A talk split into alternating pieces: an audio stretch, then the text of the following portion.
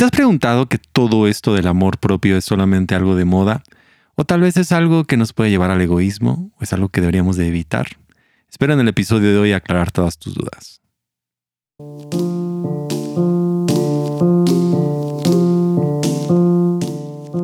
Soy Gabriel Borja y este es el podcast humano. Bienvenido, estamos nuevamente en un episodio más del podcast humano y hemos llegado al episodio número 64. Gracias a todos por estar escuchando, apoyando. Es, es, bien, bien, bien, bien interesante esta temporada hablando sobre vida contemplativa. Tal vez no suena tan cool como hablar acerca de salud mental. Sigue siendo salud mental, sigue siendo lo mismo. Solamente que estos son los pequeños principios que ayudan a que podamos mejorar en general toda nuestra salud mental y a eso le llamo vida contemplativa, que sigue siendo una práctica antigua, no tan común el día de hoy. Eh, y, creo que es, es, una de nuestras tradiciones, y tomo nuestras, hablando de, de, ser cristiano, ¿no? de la tradición cristiana, y que va enseñándonos cómo tener una espiritualidad más robusta. Y ya sé que tú seas cristiano o no y quieras tener otra eh, idea, otra tradición, yo te recomiendo mucho a que desarrolles tu espiritualidad al máximo y que entiendas cuál es la función que tiene en tu día a día. Y el día de hoy quiero tomar el tema de amor propio, aunque creo que lo voy a dividir en dos partes. Hoy hablar sobre amor propio, la próxima semana sobre autoestima. Em, percibo que hay dos ideas y esto me ayudó Angela Jaquith a decirme, hey, ¿sabes qué? Piensa que hay dos ideas. Lo traía en la cabeza, tenía como que el tema escrito, había hecho mis notas y todo, y ella me, envió alguna información que me ayudó bastante como a poder separar las ideas que tenía en la cabeza en qué considero yo que es amor propio y qué considero eh, que es autoestima. Entonces, eh, espero ayudarte, sobre todo porque es un tema que sí ha habido un montón de preguntas sobre el tema, hay un montón también de, perfiles en Instagram hablando acerca tal vez de siguientes ideas que te puedan ayudar acerca de amor propio y cómo, cómo funciona. Creo que es extremadamente importante hablarlo de una manera correcta, porque en el, sobre todo dentro de las iglesias, si algo creo que hemos hablado y hemos dicho cosas bastante malas ha sido alrededor de salud mental, ¿no? Atribuyéndole que casi todo lo que tenga que ver con salud mental, depresión y todo esto es como algo meramente espiritual y es súper malo y, y solamente con dos, tres cositas vas a resolverlo. Y la siguiente referente autoestima. Nos da miedo hablar de eso. ¿Por qué? Porque tenemos miedo a ser vistos como egoístas. Entonces, espero el día de hoy hablar acerca de eso, explicarte por lo menos mi perspectiva acerca de amor propio. ¿Y por qué es tan importante? Porque puedo observar ahora, tengo en casa a un bebé de un año.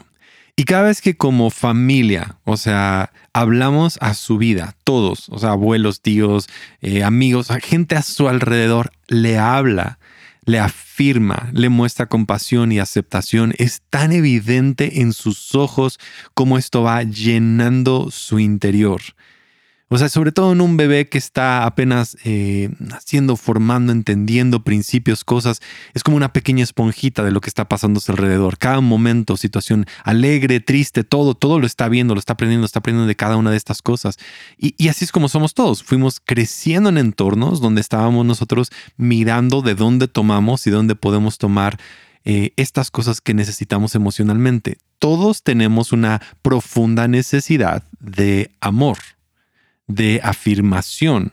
Por amor me refiero a la forma en que nosotros lo interpretamos, ya sea palabras, tiempo de calidad, gente con nosotros, eh, abrazos, eh, regalos, cosas que, pueden ser los cinco lenguajes del amor, pero también hay muchas otras formas en que percibimos la cercanía cuando somos vistos.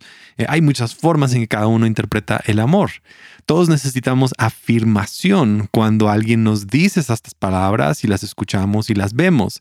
La protección, la cercanía. También necesitamos perdón de que nuestros fracasos y que el hecho de que hayamos cometido errores también podamos seguir siendo aceptados alrededor de eso.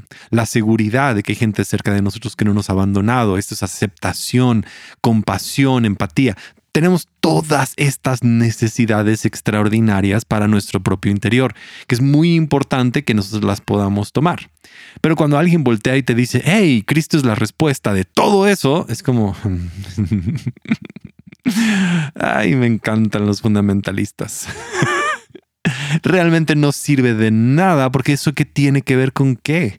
O sea, ¿cómo es que eso realmente funciona? No tiene ningún sentido nada más decir palabras que funcionan y que están bien cuando tenemos una gran necesidad de todas estas cosas.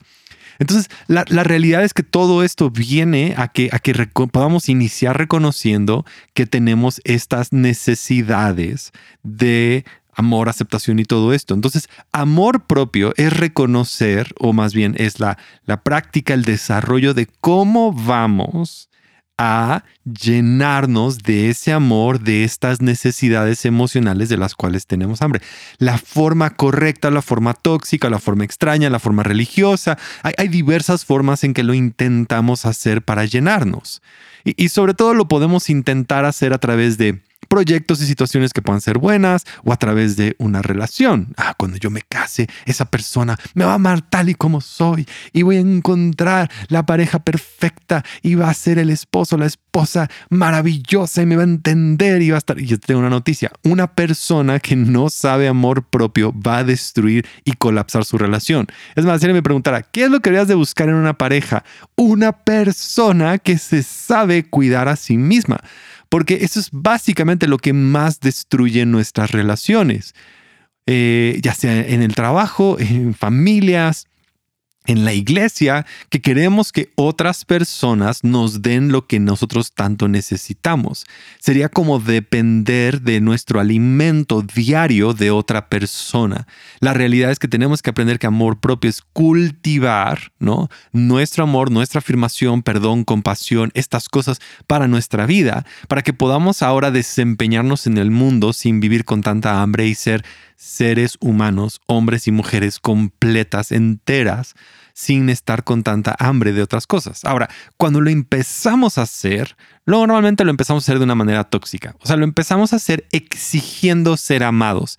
Es que nadie me saluda, es que me hacen caras, es que no me ven así, es que es esto y es esto y es el otro, y es que tal persona, y es que el tal pastor, y es que mi mamá, y es que mi papá. Recuérdalo, todas las heridas más profundas que recibimos las recibimos de la familia, porque es donde normalmente recibimos esto, ¿no? El amor, es donde lo deberíamos, es como nuestro núcleo, debería de ser ahí, pero en muchos casos no va a ser eh, tan perfecto. Y en muchos casos nadie, ni la mejor mamá ni el mejor papá van a llenar todas tus necesidades.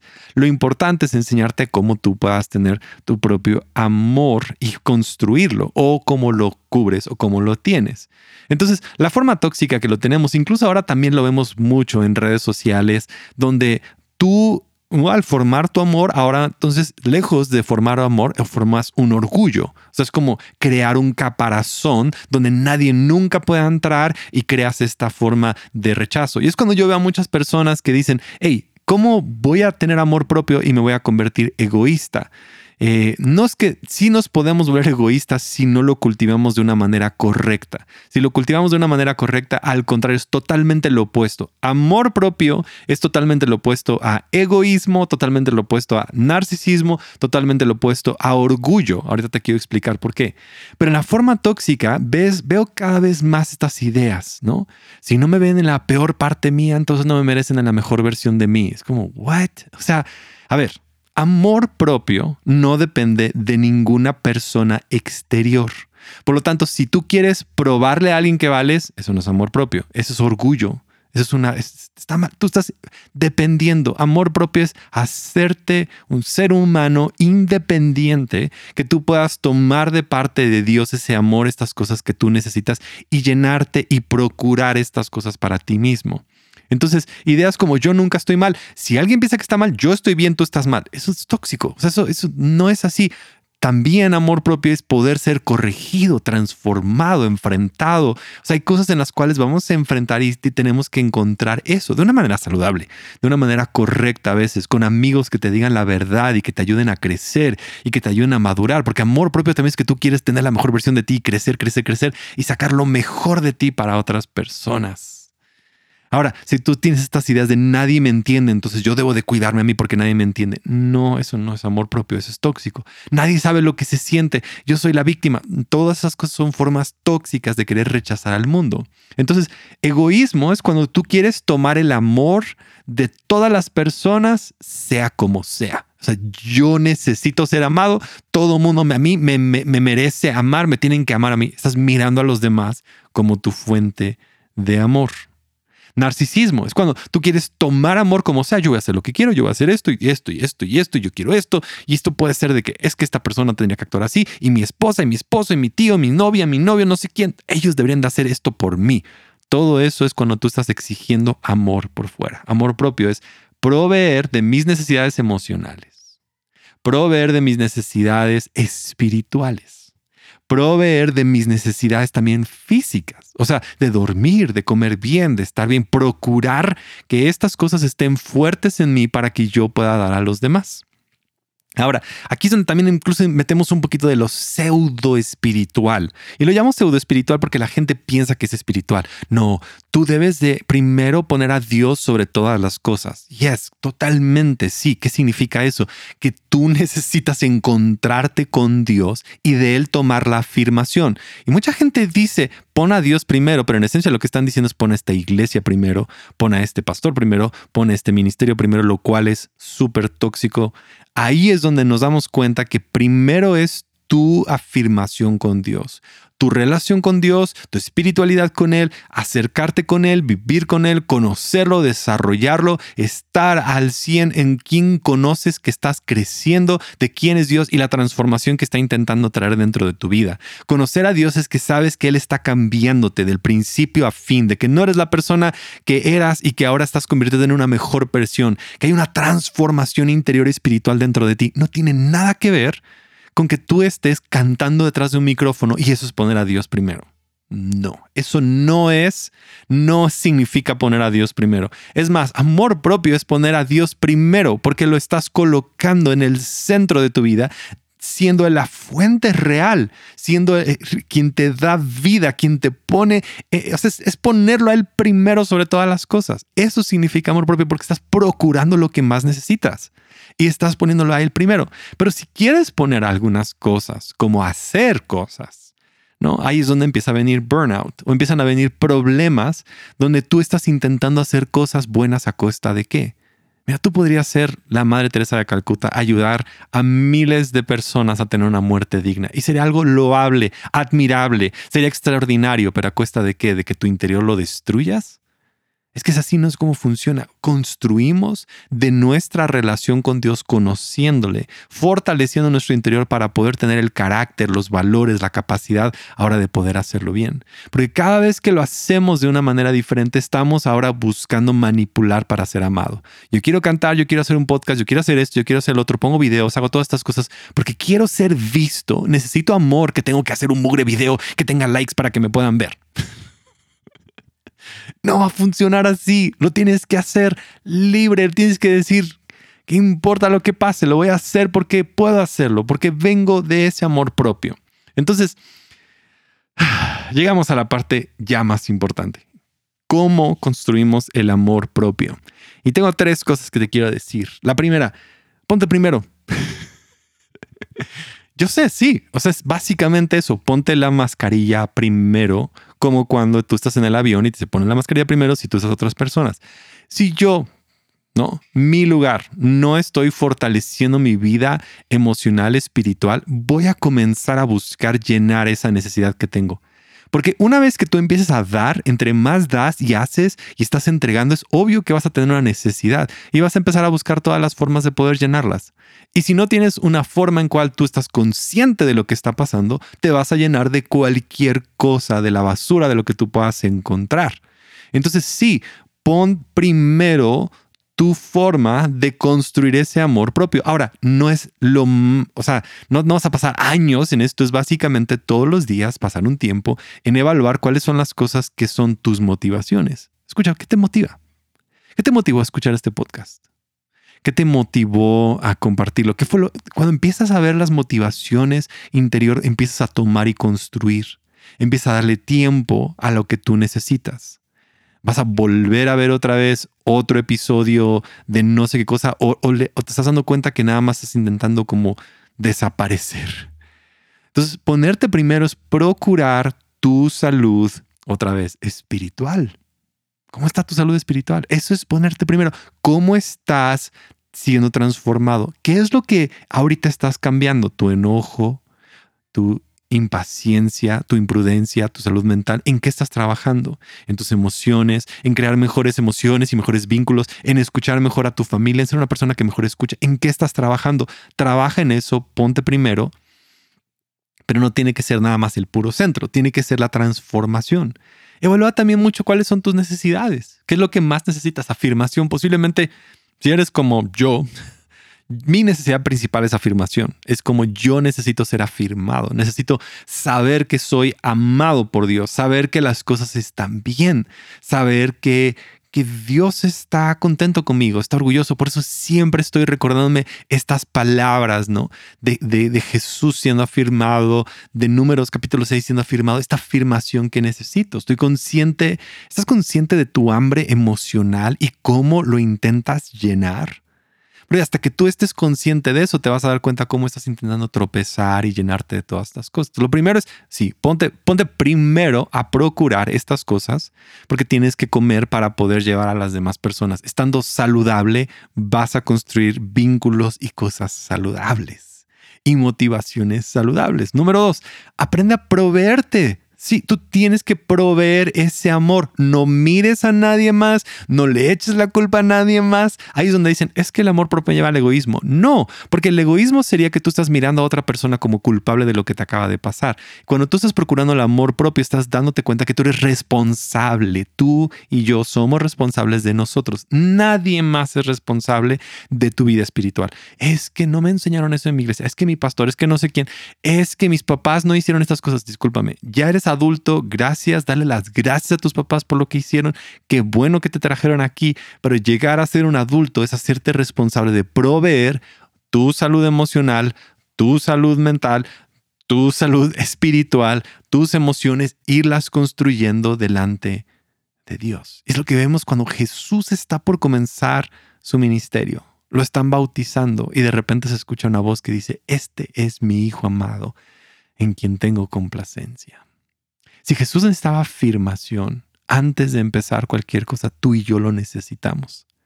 Dios proveyéndole de eso y nosotros tenemos que aprender a, venir y decir, Dios, sí, necesito que me digas lo que piensas de mí, necesito esta afirmación, necesito encontrarla. Por ejemplo, esta pregunta, ¿cómo te comportarías si supieras que eres amado? 100%. Sin novia, con novio, divorciada, no divorciado, eh, con trabajo, sin trabajo, o sea, en la peor condición o la mejor condición de tu vida que tú sabes que eres amado sin importar ahorita lo que está pasando. ¿Cómo te comportarías? ¿Qué le dirías a la gente? ¿Qué estarías haciendo? ¿De qué son tus conversaciones? ¿Qué pondrías en, en redes sociales sin tener que buscar conquistar a alguien?